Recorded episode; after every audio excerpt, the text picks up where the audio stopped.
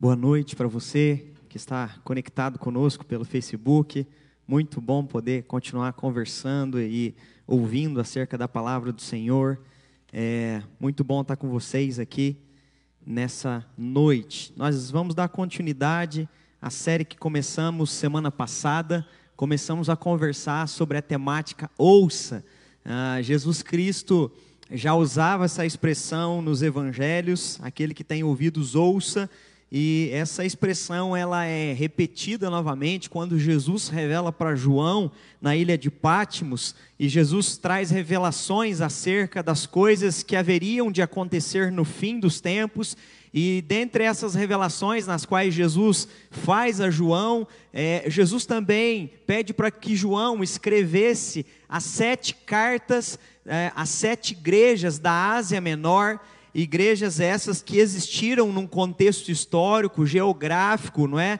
Ah, cronológico, é, e aí Jesus sempre, ao final de cada carta, é Jesus se revelando para as suas igrejas, Jesus sempre traz a expressão, ouça, aquele que tem ouvidos, ouça o que o Espírito diz às igrejas, então, eu creio que é um momento de nós ouvirmos ao Senhor Jesus Cristo, porque Ele tem falado conosco até mesmo no meio de uma crise. O Senhor fala conosco até mesmo no, no meio do vale da sombra da morte. O Senhor nos chama pelo nome, como Ele disse em João 10, e as suas ovelhas ouvem a sua voz. Que seja tempo de você ouvir a voz do Senhor, que seja tempo de você despertar o seu coração para o chamado do Mestre, para o chamado do bom pastor e é com alegria então que nós vamos olhar para as Sagradas Escrituras nessa noite, continuando a nossa exposição. Lembrando que quando Jesus revela para João e pede para escrever as sete igrejas da Ásia Menor, é, Jesus é, está trazendo aqui, o número 7 simboliza a plenitude, não é? Simboliza a igreja de todas as eras e de todos os tempos. É nesse intuito, então, que Jesus está se revelando aquelas sete igrejas. E aquela pastoral dada àquelas sete igrejas não é tão somente para aquele período específico determinado de tempo,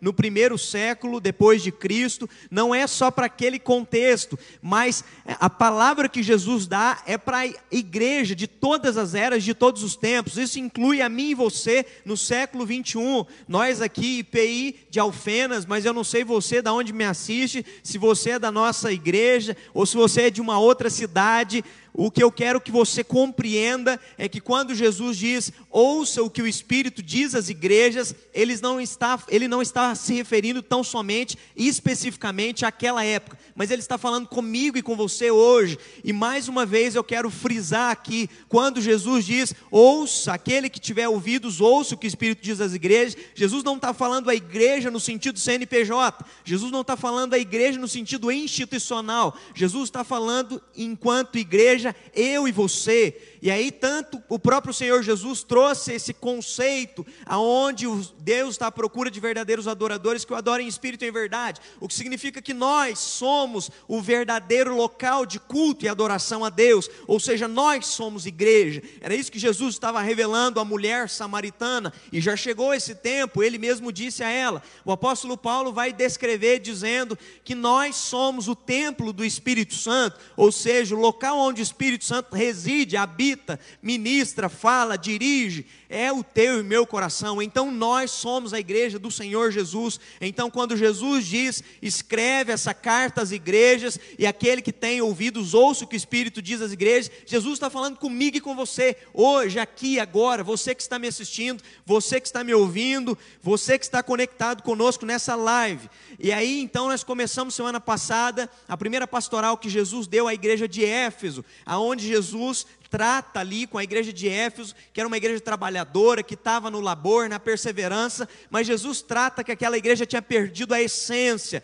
E o gostoso é que Jesus sempre, ao se revelar às igrejas, ele começa se apresentando. E na apresentação, ele começa dizendo à igreja de Éfeso que ele tem as sete igrejas, não é? Ele tem as sete estrelas nas suas mãos e ele caminha entre os sete candelabros de ouro que simbolizam nós. Então, quando Jesus tem as sete igrejas, ele está dizendo: a igreja não está perdida, a igreja não está confusa, tudo que acontece é permissão minha, e a igreja está na palma das minhas mãos, então eu quero que você entenda isso. A igreja está nas palmas das mãos do Senhor Jesus Cristo, isso significa a tua e a minha vida nesse contexto histórico momentâneo que nós estamos passando, e mais do que isso, Jesus diz: Eu caminho entre os sete candelabros de ouro, que somos eu e você, igreja, Ele caminha entre nós, Ele sabe quem nós somos, Ele sabe da nossa espiritualidade quando não está tendo culto.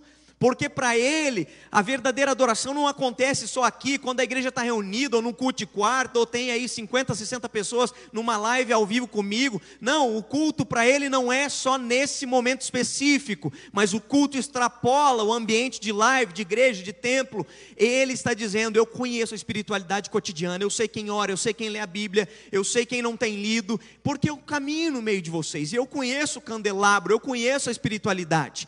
Hoje nós vamos continuar. A segunda pastoral que Jesus dá continua na carta ao Apocalipse, capítulo 2, do versículo 8 ao versículo 11. Então, abra sua Bíblia comigo, por favor. Apocalipse, capítulo 2, do versículo 8 ao verso 11. Jesus se revela à igreja de Esmirna e ele diz assim: ao anjo da igreja em Esmirna, escreve estas coisas. Diz o primeiro e o último, que esteve morto e tornou a viver. Eu conheço a tua tribulação, a tua pobreza, mas tu és rico. E a blasfêmia dos que a si mesmos se declaram judeus e não são, sendo antes sinagoga de Satanás. Não temas as coisas que tens de sofrer. Eis que o diabo está para lançar em prisão alguns dentre vós, para ser dispostos à prova, e tereis tribulação de dez dias. Sê fiel até a morte, dar-te-ei a coroa da vida. Quem tem ouvidos, ouça o que o Espírito diz às igrejas: o vencedor de nenhum modo sofrerá dano da segunda morte. Amém. Jesus então se revela aqui agora para a igreja de Esmirna. E é interessante porque ao se revelar para a igreja de Esmirna, é a igreja na qual Jesus não traz nenhuma crítica, Jesus não traz nenhuma correção, mas Jesus traz uma palavra de estímulo, de incentivo e também promessa para essa igreja em específico. E Jesus então traz essa palavra para a igreja de Esmirna, se apresentando primeiramente. Ele se apresenta dizendo: é, ao, ao, anjo da igreja em Esmirna escreve: Estas coisas diz o primeiro e o último. Jesus começa a se apresentar para mim e para você e nos lembrar disso, de que Ele é eterno. Ele começa a nos lembrar de uma coisa: que o que está acontecendo agora, não é? Em 6 de maio de 2020, é algo que está acontecendo num contexto cronológico, dentro de um tempo determinado. E ele está nos lembrando o seguinte: eu quero te lembrar que eu sou primeiro, antes de todas as coisas, antes do mundo existir, eu sou Deus, eu criei todas as coisas. Eu quero te lembrar de João 1:1, no princípio era o Verbo, o Verbo estava com Deus, o Verbo era Deus. O que João está nos revelando é que ele é o Alfa, ele é o Alfa, todas as coisas começam nele, tudo que foi feito foi, foi feito por meio de Cristo Cristo Jesus, e eu quero te lembrar nessa noite, se nós estamos aqui, fomos feitos por meio dele, e para ele é a tua e a minha existência, e ele está nos lembrando isso, eu sou eterno, isso daqui não me abala, esse momento histórico, difícil, cronológico que nós estamos passando, pode abalar a tua e a minha vida emocionalmente, e como abala? Eu estava conversando com o Tato ontem, é, domingo mesmo, né? Eu estava cansado. Durante o culto, aqui mesmo, a transmissão, senti uma dor de cabeça muito forte. E depois do culto, ao chegar na minha casa, senti uma pressão na cabeça, na nuca, minha pressão alterou. Eu tive que ir para o hospital à noite. Porque nós estamos num contexto difícil, todos nós estamos passando por momentos difíceis às vezes vai afetar o teu físico, às vezes vai afetar o seu emocional. Cada um de nós lidamos com essas circunstâncias, mas o gostoso é olhar para as Sagradas Escrituras. O que Jesus está lembrando é o seguinte: você às vezes pode estar abalado, você às vezes pode estar emocionalmente cansado, você pode às vezes estar fisicamente esgotado, e nós ficamos, e Jesus não nos cobra isso, porque Ele sabe que nós somos pó, Ele conhece a nossa estrutura, vai dizer as Sagradas Escrituras, mas ao mesmo tempo Ele quer lembrar a mim e você que somos fracos, que nos cansamos, que nos fadigamos, que Ele não se cansa, Ele não se fadiga, Ele é eterno, todas as coisas existem nele, nada escapa da Sua é, soberania, e ele se apresenta dizendo: Eu sou o primeiro e eu sou o último. Ele está dizendo, ou seja, eu domino toda a história, eu sei o fim da história, porque ele tem autoridade. Então tudo começa nele e tudo terá um fim em Jesus. É, e ele se apresenta de uma outra maneira, ele usa uma expressão maravilhosa, ele diz: Eu sou aquele que esteve morto e tornou a viver. Eu acho que esse é o momento de nós nos lembrarmos disso. Jesus está dizendo: Eu sou aquele que estive morto, mas tornei a viver. Jesus de fato morreu na sexta-feira da paixão. De fato, ele foi crucificado no Monte Calvário. De fato, ele foi traído.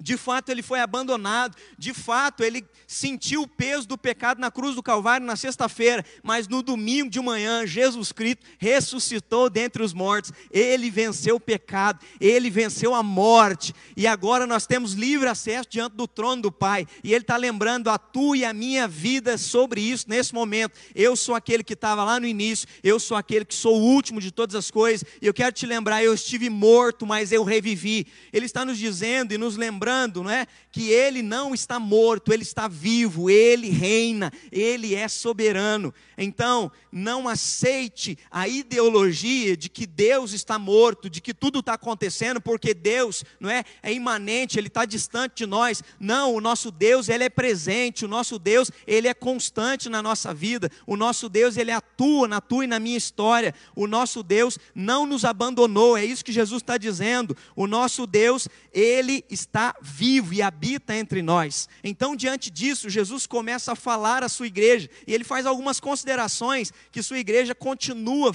continuar sendo fiel mesmo em tempos aonde houvesse crise no meio do mundo. É isso que Jesus vai falar nessa carta a Esmirna e eu creio que ela se encaixa muito bem a uma pastoral para nós nesse momento específico no qual nós estamos vivendo nessa situação aqui em 6 de maio de 2020. A primeira palavra que Jesus dá para essa igreja é para que eles continuem comprometidos. A capacidade de suportar as provações daquela igreja era grandiosa. Esmirna, é, nós precisamos entender um contexto aqui daquela cidade e daquela região. Esmirna é, era uma cidade que disputava com a cidade de Éfeso qual seria a cidade favorita para Roma, qual era a cidade mais linda, mais bela. E era uma cidade devotada a Roma a tal ponto que Esmirna adorava a deusa Roma e Esmirna também tinha construído um templo ao imperador para que houvesse adoração ao imperador como um deus. Então esse era o contexto é, de Esmirna, ou seja, um contexto de idolatria. E aí, a igreja que vivia nessa cidade, uma cidade que tinha ali muitas riquezas, era uma cidade muito bela, era uma cidade não é, que tinha um porto, era uma cidade bem vista e bem quista ali por Roma, era também uma cidade no qual ser cristão significava passar por provações e perseguições. E aí, Jesus vai dizer no versículo 9: Eu conheço a tua tribulação. Primeiro, Jesus começa dizendo: Eu sei da pressão que você tem passado. Jesus está dizendo o seguinte: o que a igreja passa não é oculto aos seus olhos, ele sabe o que está acontecendo, ele está vendo, ele é o dono da igreja, é isso que ele está lembrando a igreja. Eu sou o dono, eu sou o começo e o fim, eu sou aquele que estive morto, eu sou aquele que vive, eu sei das tuas necessidades. E aí o gostoso é nos lembrarmos que Ele está nos lembrando sobre a sua autoridade, mesmo quando tempos de tribulação vêm sobre a tua e a minha vida. Ele nos lembra que Ele continua no controle, Ele continua inabalável, Ele continua sendo rocha, mesmo quando a tempestade vem. E Ele mesmo nos disse que se nós ouvíssemos as Suas palavras, seríamos como homens e mulheres prudentes que construíram a casa sobre a rocha, ainda que viessem tribulações, ainda que viessem vendavais, nós continuaríamos firmes não por ausência de tribulações, mas estamos firmes por quem Jesus é. E é isso que ele está dizendo aqui. Eu conheço tua tribulação, mas se lembre, eu sou aquele que estive morto, eu sou aquele que vive. Jesus diz: Eu conheço a tua pobreza, porque os crentes da igreja de Esmirna eram cristãos. É, provavelmente ah, os, os, os ah, historiadores vão dizer que eles eram escravos a grande maioria dos cristãos que frequentava a igreja de, Mirna, de Esmirna vinha então, não é, é, da escravidão. Eram cristãos também que perderam seus bens ao se converterem, porque aí nós precisamos entender o contexto da cidade. Como era uma cidade devota a Deus, a Roma e também ao imperador, se converter era negar que o imperador e Roma era Deus, e com isso eles perdiam seus bens, os crentes eram saqueados, perdiam, não é? tudo que tinham. Os crentes também haviam renunciado os métodos de fidelidade que eles tinham, não é? Antigamente a idolatria, por quê? Por causa do nome do Senhor Jesus Cristo. Agora eles só confessavam como o único suficiente Salvador, o nosso Senhor e Salvador Jesus Cristo. Esses cristãos, além de passar pela pobreza, eles também passavam por difamação. Jesus diz isso para eles. Eu conheço a blasfêmias dos que a si mesmo têm se declarado judeus. Eu sei as coisas que vocês têm que ouvir nesses tempos. Eu sei as dificuldades que vocês estão ouvindo. Eu sei as críticas. Os crentes passaram a sofrer várias acusações que eram mentirosas, que eram levianas. Por exemplo, criticavam os crentes da igreja de Esmirna, dizendo que eles eram canibais, que eles. É, por dizer que tomavam a ceia e comiam do pão, eles estavam sendo canibais, comendo de corpo, bebendo de sangue. Eles é, difamavam a igreja, dividindo as famílias, dizendo que ao se converter ao cristianismo, esse povo se tornava individualista e então é, só procurava a espada e a divisão dentro da casa. Eles acusavam os crentes de ateísmo, porque agora não adoravam mais a Roma e nem ao imperador, então eles não se prostravam diante de nenhum ídolo, pronto, se tornaram então ateus. Acusavam os crentes de deslealdade, de serem revolucionários, por negarem César como senhor da vida deles. Ou seja, servir ao Senhor Jesus traz normalmente sobre a tua e a minha vida provações. O próprio Senhor Jesus diz sobre isso para mim e para você: bem-aventurados são os perseguidos por causa do meu nome, por causa de mim. Eles também, não é? Jesus alerta eles que sabia que eles também passariam por prisões. Muitos crentes já tinham sido postos a provas, alguns deles já estavam em cadeias, porque servir Jesus simbolizava isso. Simbolizava tribulação, simbolizava pobreza, simbolizava problema, simbolizava adversidade. E o cristão era tão genuíno que ele entendia que ele receberia do próprio Senhor Jesus a força para passar por aquilo. Eu acho que nós vivemos um momento onde nós somos tão humanistas e pensamos tanto no nosso bem-estar, no nosso conforto, que nós nos esquecemos que o nosso Senhor e Salvador Jesus também passou por diversas provações e que nós, assim como somos cordeiros na sua glória, também somos cordeiros nos sofrimentos que Jesus também passou e nós também passaremos.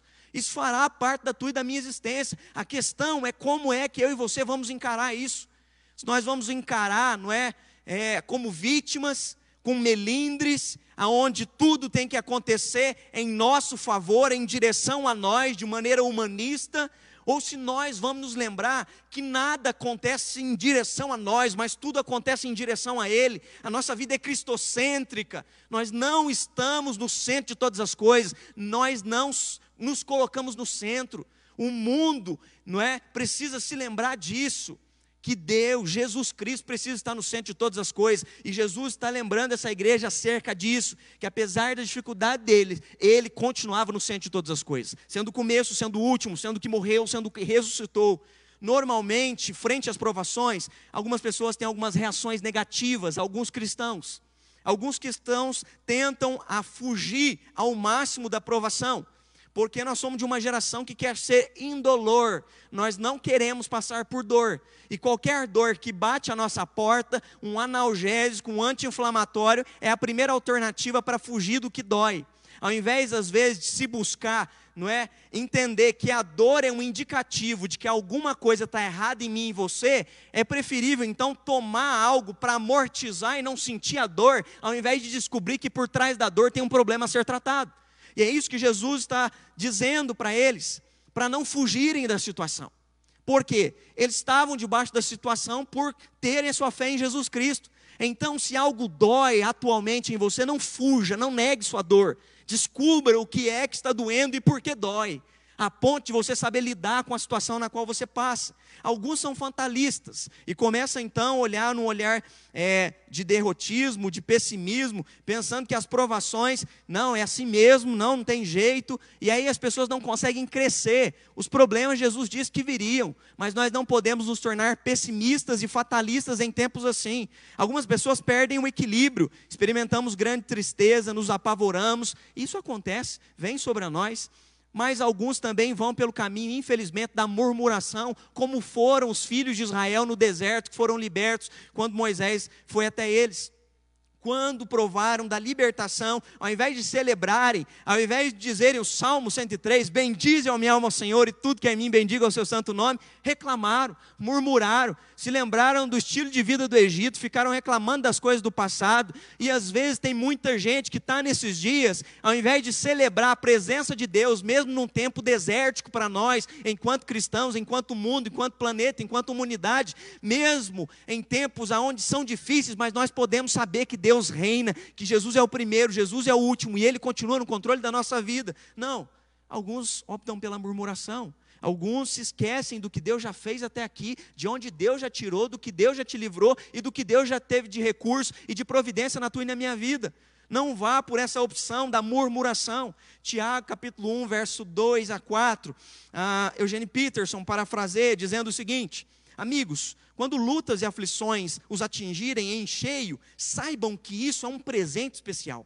Vocês é, verão como a fé de vocês será fortalecida, como terão forças para continuar até o fim.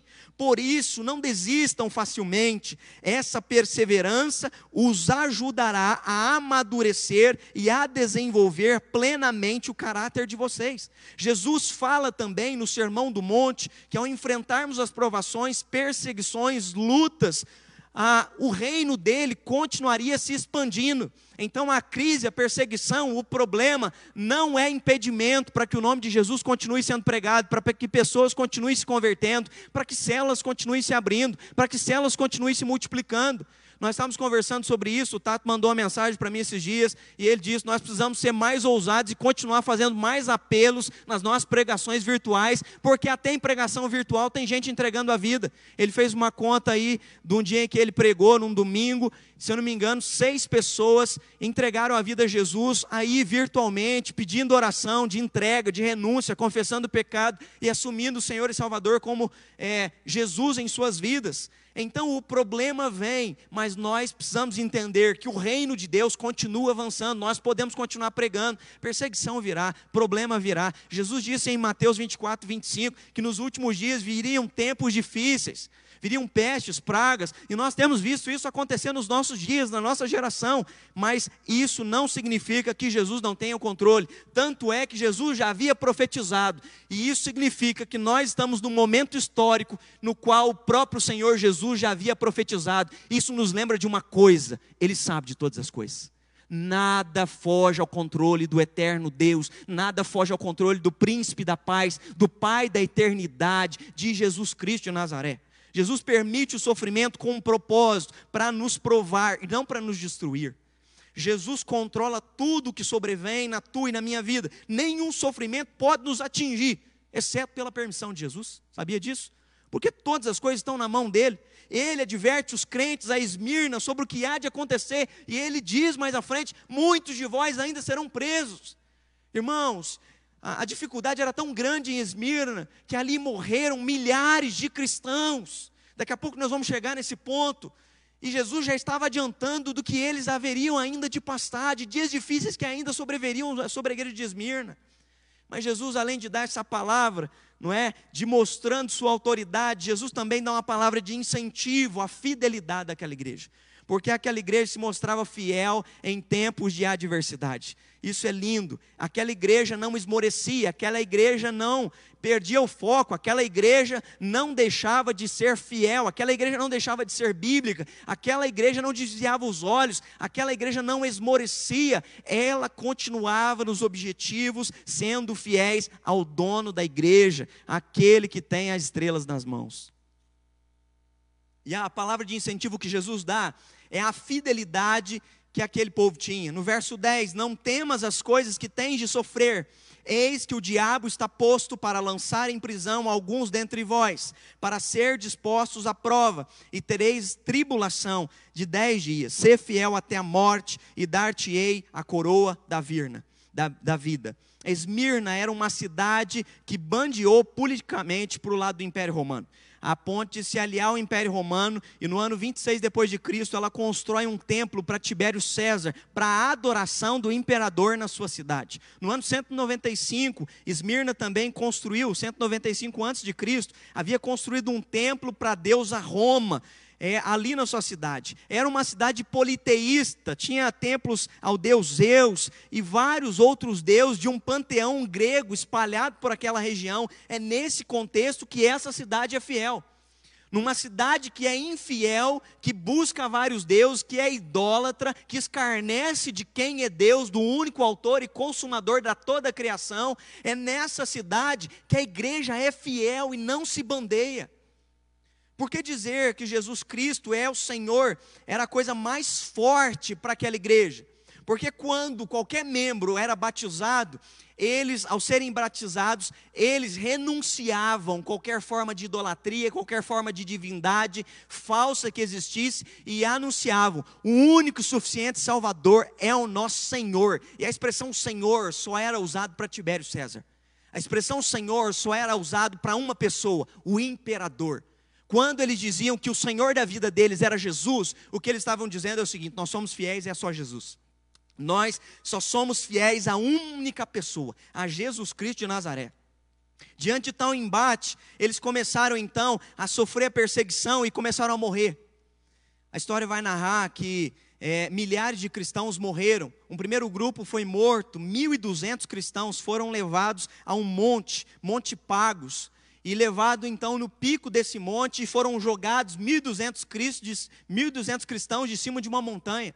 Numa outra ocasião, levaram 800 cristãos da própria igreja também e os mataram. Os crentes estavam morrendo porque eles eram fiéis a Jesus. Numa igreja, numa cidade que era infiel, tinha uma igreja que era fiel. E isso daqui é muito interessante a se pensar, porque o que Jesus está querendo nos alertar é que no meio de uma população infiel, perdida no meio de corrupção, de mentira, de engano, de idolatria, de urgia, de prostituição, de bebida, de droga, de adultério, e aí por aí vai, todo pecado jaz no maligno essa sociedade, no meio de uma sociedade infiel.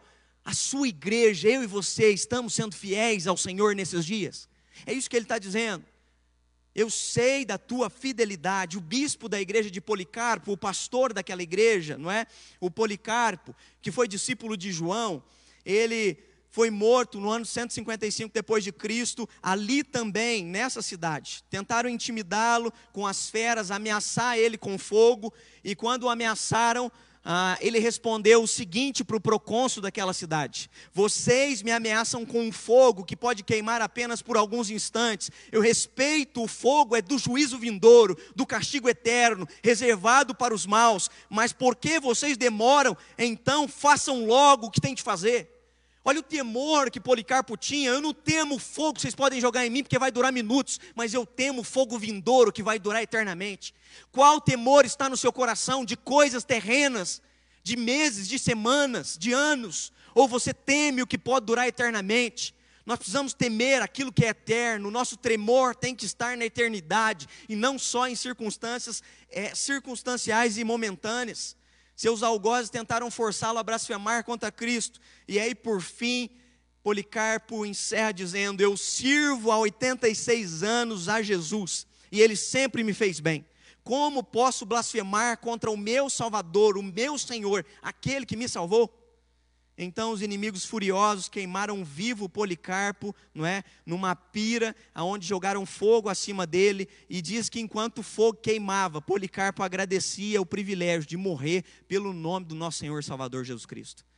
Você tem sido fiel, fiel diante hoje não do império de Roma, não diante da perseguição ou da morte. Alguns que estão nos assistindo, às vezes sim, nós temos missionários espalhados aí por lugares que tem perseguição e às vezes estão nos assistindo nesse momento, de um país onde é perseguido, de um país onde não pode se falar de Cristo. Alguns estão tendo que lutar contra isso, contra a morte, contra a perseguição. Mas se você me assiste em um contexto de um país livre, você provavelmente não sabe o que é perseguição, você não sabe o que é sofrer riscos de morte por causa do nome de Jesus.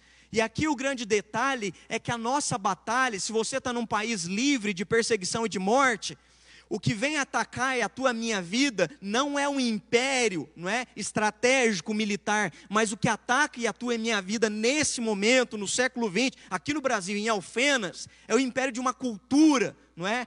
Aonde Satanás reina.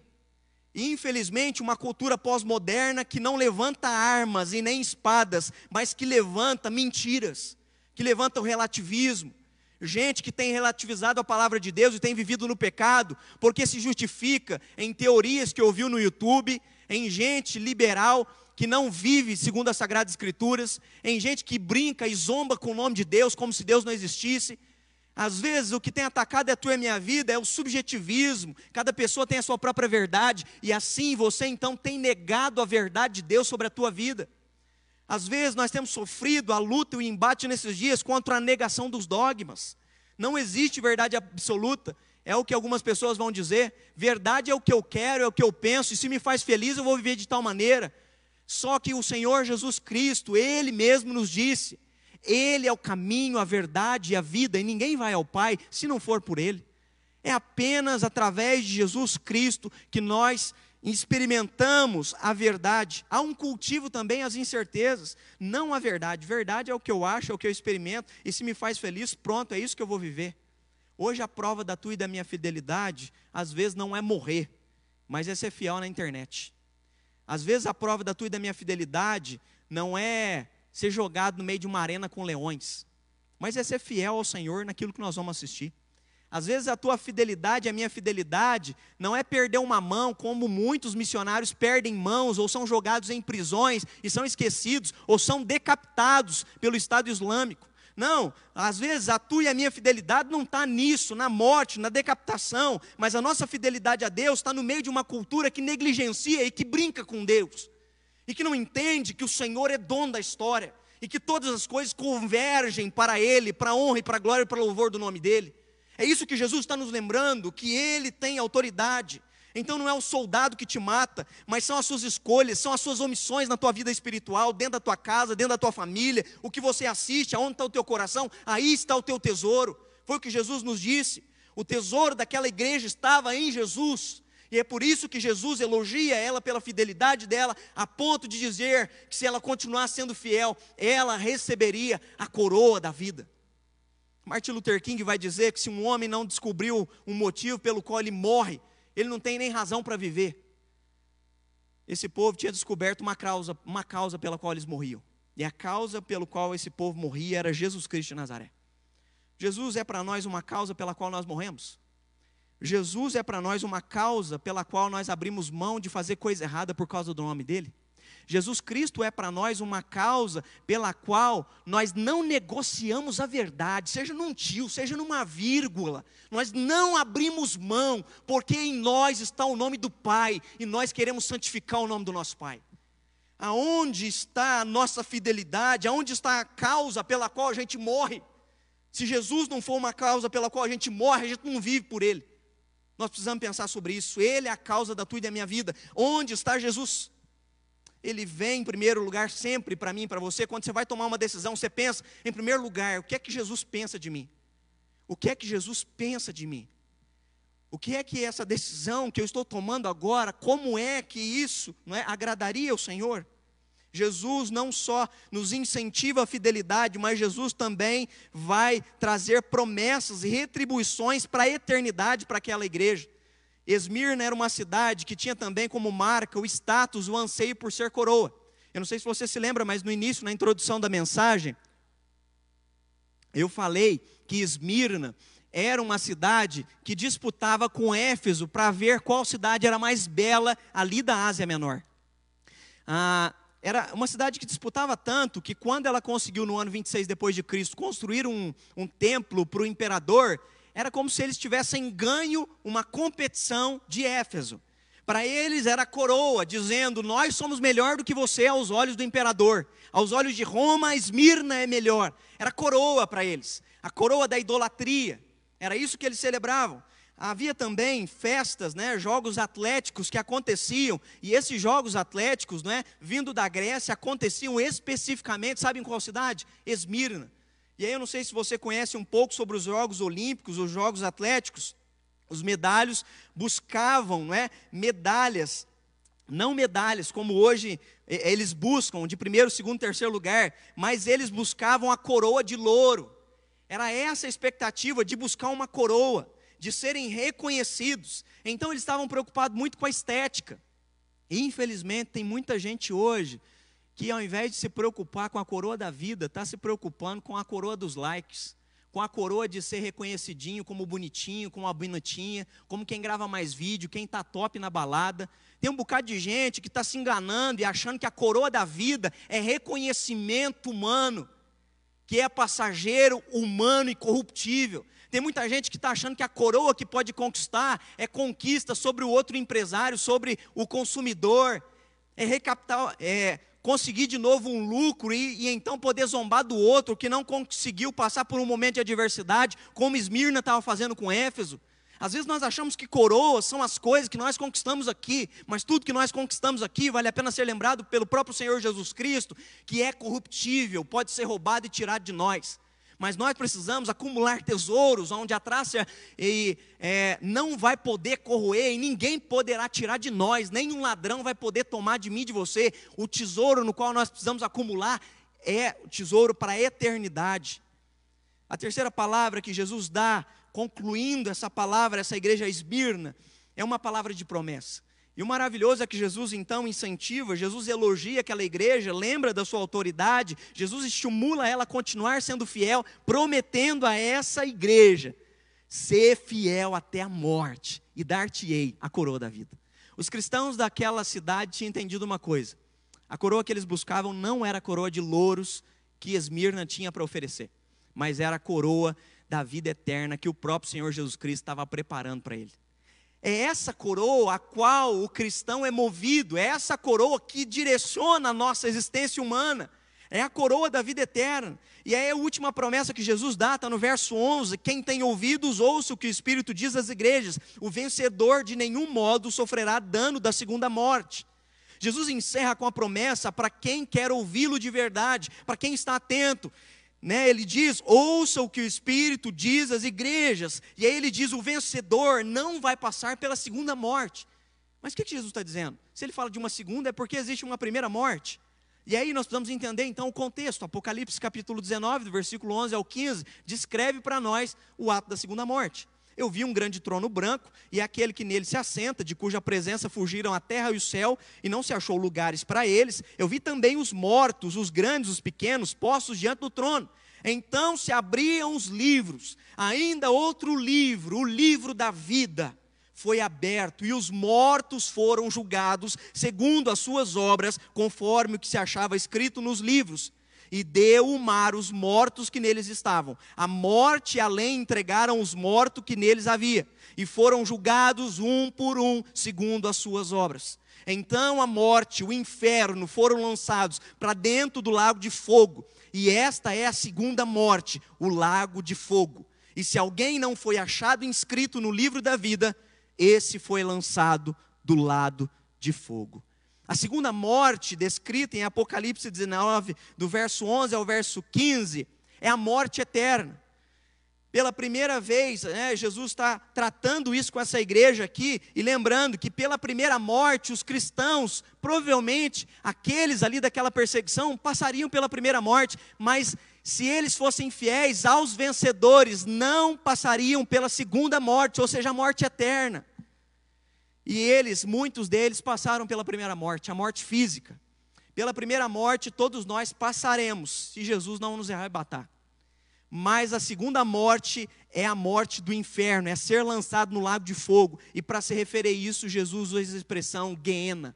Guiena era um vale que estava na cidade antiga de Jerusalém, era um lugar onde se depositava o lixo que seria incinerado. Esse vale era usado como um depósito de lixo. Jesus está chamando a atenção para não transformarmos a nossa vida numa existência que se transformará num lixo na eternidade. Que tipo de vida nós estamos construindo? Aonde vai desembocar quando tudo isso acabar? Num reino, num eterno paraíso, no qual o próprio Senhor prometeu que estava preparando para nós, ou vai desembocar em Guiena, aonde passarão pela segunda morte aqueles que não foram fiéis ao Senhor Jesus Cristo. Jesus sempre falou sobre, não é, o ramo que não dá fruto será cortado e lançado ao fogo. Perceba que essa é a tônica de Jesus para não vivermos em vão. A vida precisa ser vivida com intensidade para Deus, tudo que fazemos, temos, somos, é para Ele, vivemos para Ele. Não viva simplesmente fazendo as coisas para Deus, sem viver a verdade para Deus. Porque às vezes nós estamos vivendo muitas coisas para Deus, mas nós não estamos vivendo de verdade para Deus. Pois muitos naqueles dias vão chegar dizendo que fizeram isso e aquilo outro no nome de Jesus, e Jesus diz que não os reconhecerá. Nós precisamos ser de verdade a igreja que vive para Ele, hoje, não é? Em maio de 2020, no meio de uma pandemia que nunca antes nós vimos igual na nossa cultura atual e na nossa geração. Mas o nosso chamado é para sermos fiéis. O nosso chamado é para continuarmos vivendo em fidelidade. Que você que esteja puro, continue se purificando. É o que a palavra de Deus nos lembra. Que ele não seja só parte da tua e da minha religião, mas que Jesus seja tudo para nós. Que Jesus seja tudo pelo qual vivemos, fazemos e nos movemos, pois a nossa fidelidade nele vai valer a pena. Então, aquele que tem ouvidos, aquele que é igreja, ouça o que o Espírito diz às igrejas, e ele te lembra: ser fiel até a morte, e dar-te-ei a coroa da vida. E ao vencedor não passará pela segunda morte. Nós estaremos na presença do Pai, reinando com Ele eternamente. Que você possa ouvir as palavras do Senhor Jesus Cristo que você possa aprender no meio de um tempo de crise, como a igreja de Esmirna também passou, perseguição, tribulação, pobreza e dificuldade. Às vezes você acha que Deus não está percebendo tudo isso. Às vezes você pode ser induzido por uma cultura ateísta, negando a existência de Deus, dizendo que Deus não está presente na nossa atual situação. E eu quero te lembrar, acabamos de ler aqui, Jesus é presente. Ele é o primeiro, ele é o último, ele é aquele que esteve morto, mas ele é aquele que ressuscitou e vive na tua e na minha história hoje. Nós vamos encerrar e eu queria orar pela sua vida. Queria orar aqui pelos pedidos que o pastor Tato passou para a gente, que ele pegou aí nos comentários do Facebook. Orar pela Gorete, pela Vanessa, pelo Paulinho, pela Adriana, pelo Mateus, pela Carol. Orar pela Maria Araújo, é, pelo tio Geraldo e pela família dela. Orar pela Flávia, Orar pelo Carlos também, os filhos, Juliana e Fernando. Orar pela Maria Verônica, não é? Saúde da Marlene, do Sebastião. Vamos orar pela vida da Isa, da sua família. Vamos orar pela vida da Maria Domingues, é, pela família, pela Roseli, pela perda do pai da Roseli. Orar pela Luciane, sua família também, a sua saúde. Pela vida da Adriana, da Cleuce, enfermidade. Orar pela vida da Joaninha, tia Isabel. Vamos orar Tia Isabel sempre levava a ceia aí, né, Joana? Vamos estar tá orando pela vida da tia Isabel. Vamos orar pela vida da Lucimara. Que Deus possa trazer cura a essa ansiedade, Lucimara, em nome de Jesus. Vamos orar pela vida da Lucelle, pela sua família também. Que Deus esteja fortalecendo vocês. Então, juntos, nos lembrando que Ele é o primeiro e Ele é o último. Nos lembrando que Ele esteve morto, mas ressuscitou e que Ele está aí presente na sua e na minha casa e na minha vida. Vamos clamar ao Senhor nesse momento. Vamos nos lembrar da autoridade que tem e ele declarou ter e confiar nele, lançando toda a nossa ansiedade, nosso cansaço. A Bíblia diz que aqueles que esperam no Senhor terão suas forças renovadas. Então, se você está cansado, desabafa seu coração. Se está sentindo alguma dor, se abra com alguém. Se está sendo dias pesados para você, não fique carregando um fardo, querendo fingir que você é um super-herói, porque nós não somos. Mas nele nós nos fortalecemos para continuar sendo fiéis. Nele nós buscamos força para continuar, não é, vivendo e se necessário morrendo por causa do nome dele, porque ele é tudo para nós. Então, eu quero convidar você a orar comigo no nome poderoso de Jesus Cristo. Deus, obrigado por essa noite, obrigado pela tua palavra, Deus, que não volta vazia, obrigado porque toda autoridade está no nome do teu filho Jesus Cristo, e é na autoridade do teu filho que nós chegamos diante do teu trono de graça nessa noite, Pai. E aqui vários irmãos conectados comigo de diversos lugares, ó Pai, diversos ambientes, na sua sala, na sua cozinha, no seu quarto, alguns estão ouvindo, meu Deus, o áudio, ó Pai, às vezes, ó Pai, ali no seu trabalho, Deus, cada um está num ambiente diferente, mas o Senhor é onipresente, Deus. E como diz o Salmo 139, se eu subir, ó Pai, no mais alto céus, se eu estiver no mais profundo abismo, lá tu estás comigo também. Então visita cada pessoa agora, Deus, na autoridade do nome de Jesus, levando a tua presença, levando o teu consolo, levando a tua palavra. Abra os ouvidos daqueles, ó Pai, que têm sido tapados pelas coisas do mundo, Deus, e não têm ouvido a tua voz nesses dias. Que em nome de Jesus seja noite de ouvirem o Senhor os chamando pelo nome, que seja noite, Deus, de um despertamento, de um quebrantamento, de temor e tremor na tua presença, diante da tua autoridade, e nos lembrando, Deus, que é um chamado à fidelidade no meio do tempo da crise, Deus. Nós queremos ser fiéis ao Senhor, mesmo os dias sendo maus. Nós queremos remir o nosso tempo, porque os dias são maus. A tua palavra já nos orientava sobre isso e nós não queremos nos perder, ó Pai, deixando, Deus, que essa cultura maligna, corrompida, Pai, distorcida do maligno, venha, Deus, destruir nossa casa, nosso lar, nosso casamento, a vida dos nossos filhos. Nós não abrimos mão disso, ó Pai. Como Josué, queremos declarar durante esse mês de maio: eu e minha casa serviremos ao Senhor. Tem vários pedidos de família aqui, e em nome de Jesus nós clamamos agora, Deus, para que o Senhor invite o Espírito Santo Consolador, aquele Deus que nos convence do juízo, do pecado, da justiça, aquele que tira as escamas dos olhos, leva a salvação nesses dias, ó Pai, visita as pessoas, Deus, através de lives, através de células, Deus, o Senhor é surpreendente, o Senhor se faz presente da maneira como o Senhor bem entende, bem quer, e o Senhor salva os quais o Senhor mesmo predestinou, que seja tempo do Senhor salvar os predestinados, Deus, aqueles que ainda não foram alcançados, no nome de Jesus, nós queremos fazer parte dessa grande colheita,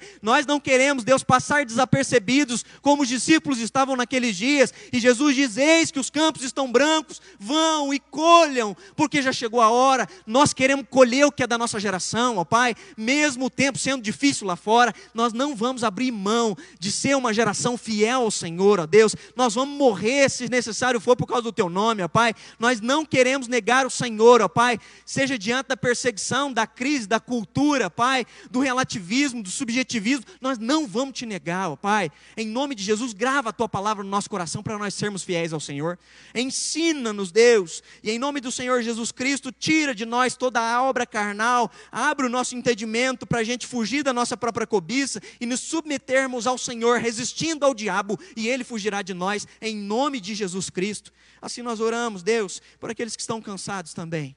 Seja tempo de renovo sobre a vida dos teus filhos, das tuas filhas agora. Envia teu Espírito Santo, aquele que consola, aquele que reaviva o dom que o Senhor mesmo colocou na nossa vida, Pai. Que seja tempo, Deus, do Senhor trazer a santidade àqueles que estão como filhos pródigos, perdidos, afastados, na lama, na sujeira, no pecado, Deus, em coisas que ninguém sabe, mas eles estão sentindo incomodados agora para voltar ao Senhor nessa noite. Que seja noite de voltar ao Senhor em nome de Jesus. Que seja noite de confessar pecados. Que seja noite de quebrantamento, que seja noite de temor e tremor, porque todos nós prestaremos contas diante do teu trono de graça. E que assim, ó Pai, a paz do Senhor, que excede a todo entendimento, possa invadir o nosso coração, a ponto de, como invadiu o coração de Policarpo e diante da morte, glorificar o teu nome, porque ele não temia a morte física, mas ele temia não estar na tua presença na eternidade. Deus, nós queremos ter o mesmo tremor a ponto, Deus, de que os nossos olhos se sobressaiam desse momento circunstancial e vá para a eternidade.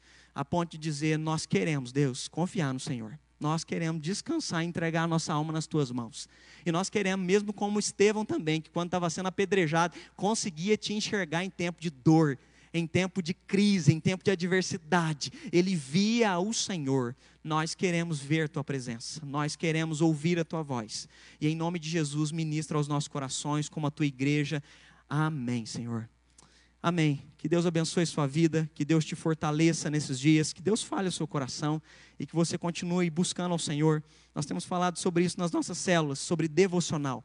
Não perca a sua devoção ao Senhor, não perca a sua consagração ao Senhor, não deixe que ah, o isolamento, ou seja, o não encontro na igreja, afete sua espiritualidade, mas que você continue ouvindo a voz do Senhor em nome do Senhor Jesus Cristo.